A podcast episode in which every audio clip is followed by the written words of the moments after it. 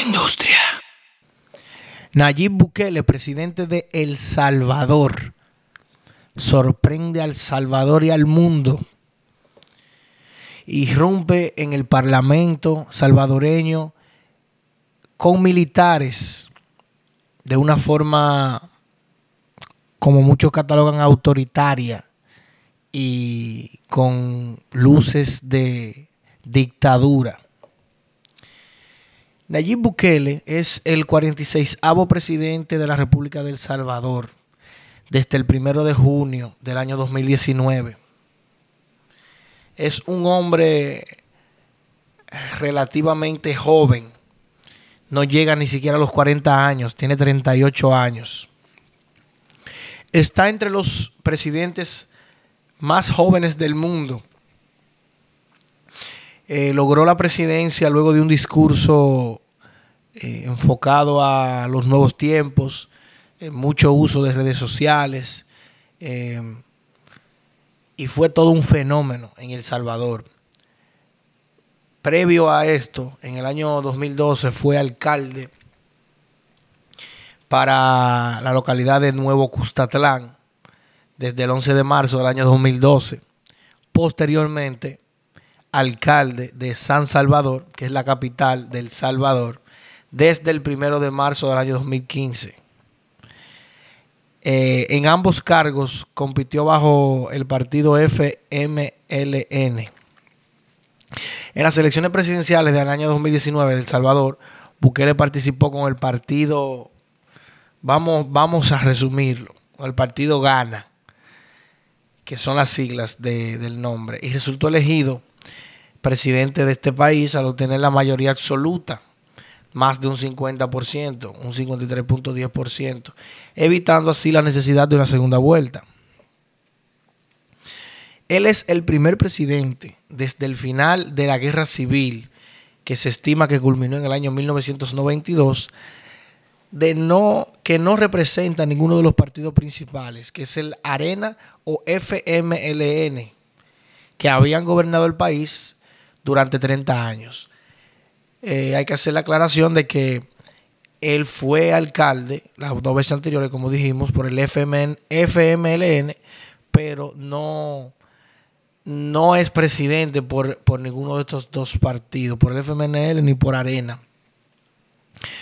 Señores, este señor que tiene mucha popularidad en, en, El Salvador, se dirige hacia el Parlamento de una forma autoritaria con los militares a emplazar al Parlamento de que un préstamo que está solicitando de 109 millones de dólares para implementar un plan de seguridad que él tiene, que tiene que ser obligatoriamente aceptado. Eh, la pregunta aquí es, presidente o dictador. Yo pienso que esa no es la forma, no es la manera. Si tú vienes vendiendo un discurso de que tú eres el cambio, la diferencia, que tú eres parte de los nuevos tiempos, ¿por qué tomar una actitud tan retrógrada? Una actitud como con luces de cosas que tienen muchísimo tiempo que no pasan en, este, en, países de este lado del mundo. Ya no se escuchaban suceder cosas como esta. O sea, las instituciones están para algo. El sistema de gobierno está para algo. Eh, existen los diferentes poderes del Estado en El Salvador, la separación de poderes. Entonces, ¿cómo usted va a irrumpir en el Parlamento y usted va a pedir que se apruebe eso, no a pedir, no, a emplazar de que eso tiene que ser aprobado. Muchos dicen que es un autogolpe y lo están acusando de sedición. Si usted como presidente se dirige a otro poder del Estado, a otra institución, de forma autoritaria, prácticamente a obligar a que las cosas se hagan como usted entiende, entonces ese poder del Estado no tiene razón de ser. Los congresistas no tienen razón de ser, no tienen razón de existir si el presidente va a estar inmiscuyéndose de esa forma en los otros poderes del Estado, por donde sea que lo veamos.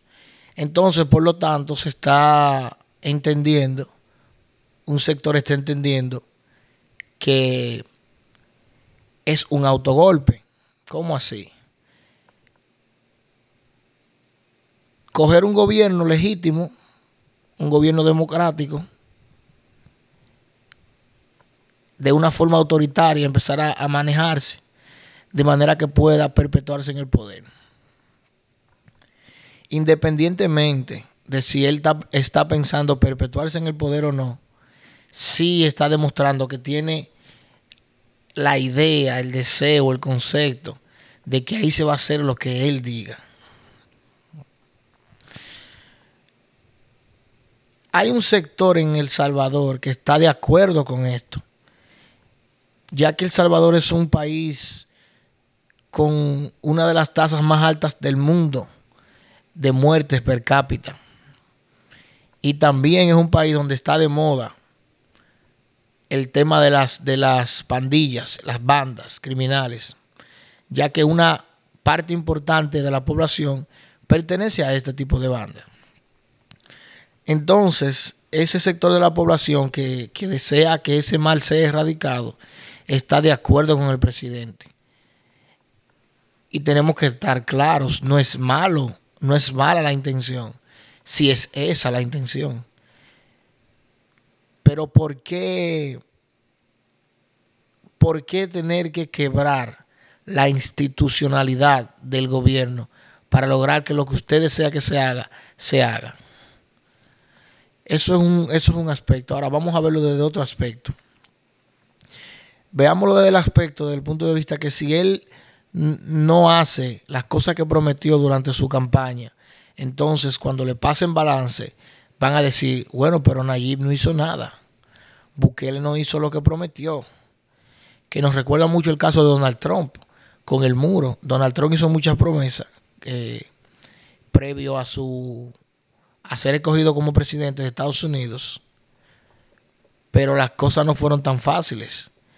Y no basta con tú tener el deseo de que las cosas se hagan. Tú tienes que lograr que se hagan, ya que como seres humanos nos miden por resultados. Entonces, por un lado, entendemos un poquito a Nayib, pero por otro, wow, es increíble como una persona con este perfil, con este discurso, con esta popularidad, no encuentre otra forma de hacer valer su pensar, su opinión, que no sea a través del autoritarismo.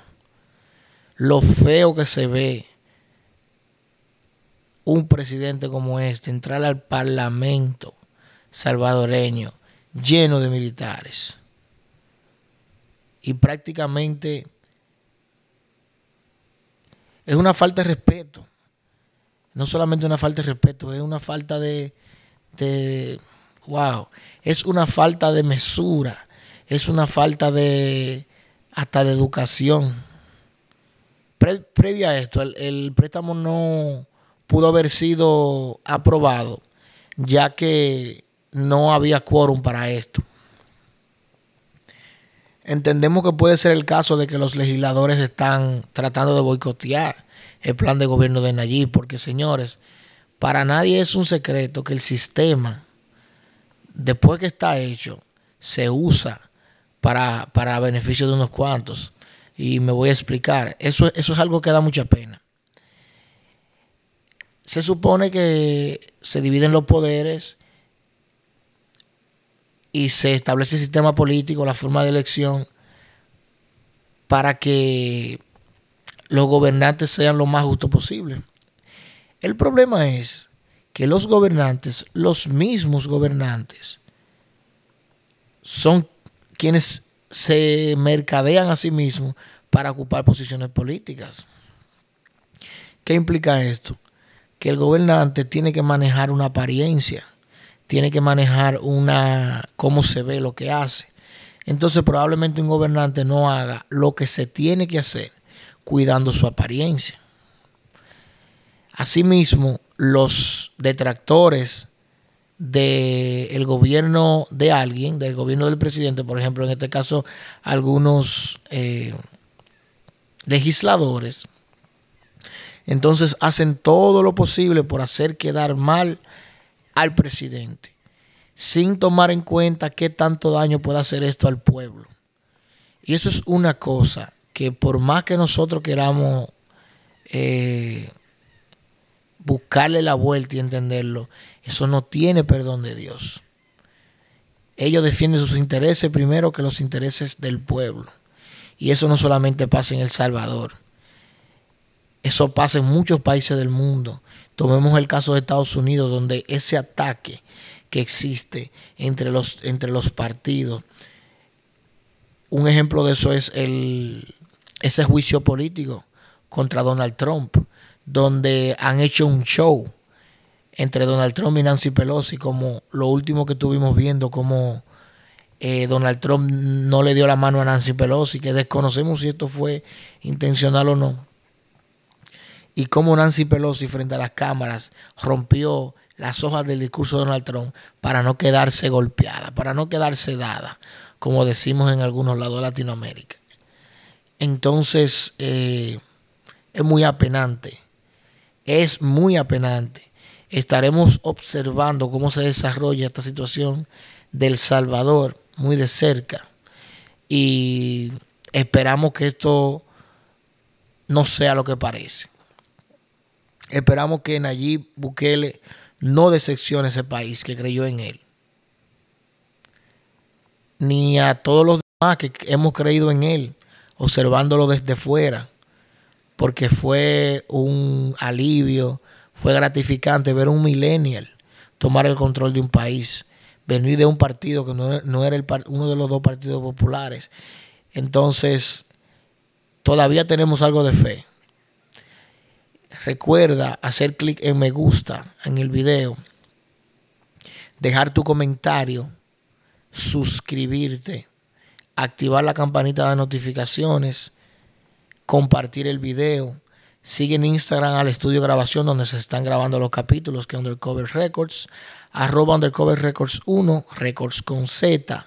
Y sigue a la industria en Instagram, arroba esta es la industria. Los enlaces en la descripción. Recuerda decirnos qué te gusta, qué no te gusta, hacer tus aportes.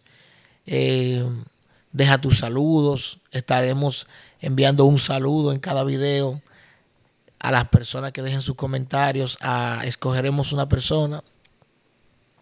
Y nada, señores, pronto yo van a estar de nuevo con nosotros. Un abrazo muy fuerte para todos, así que ya ustedes saben, nos fuimos. Esta es la industria.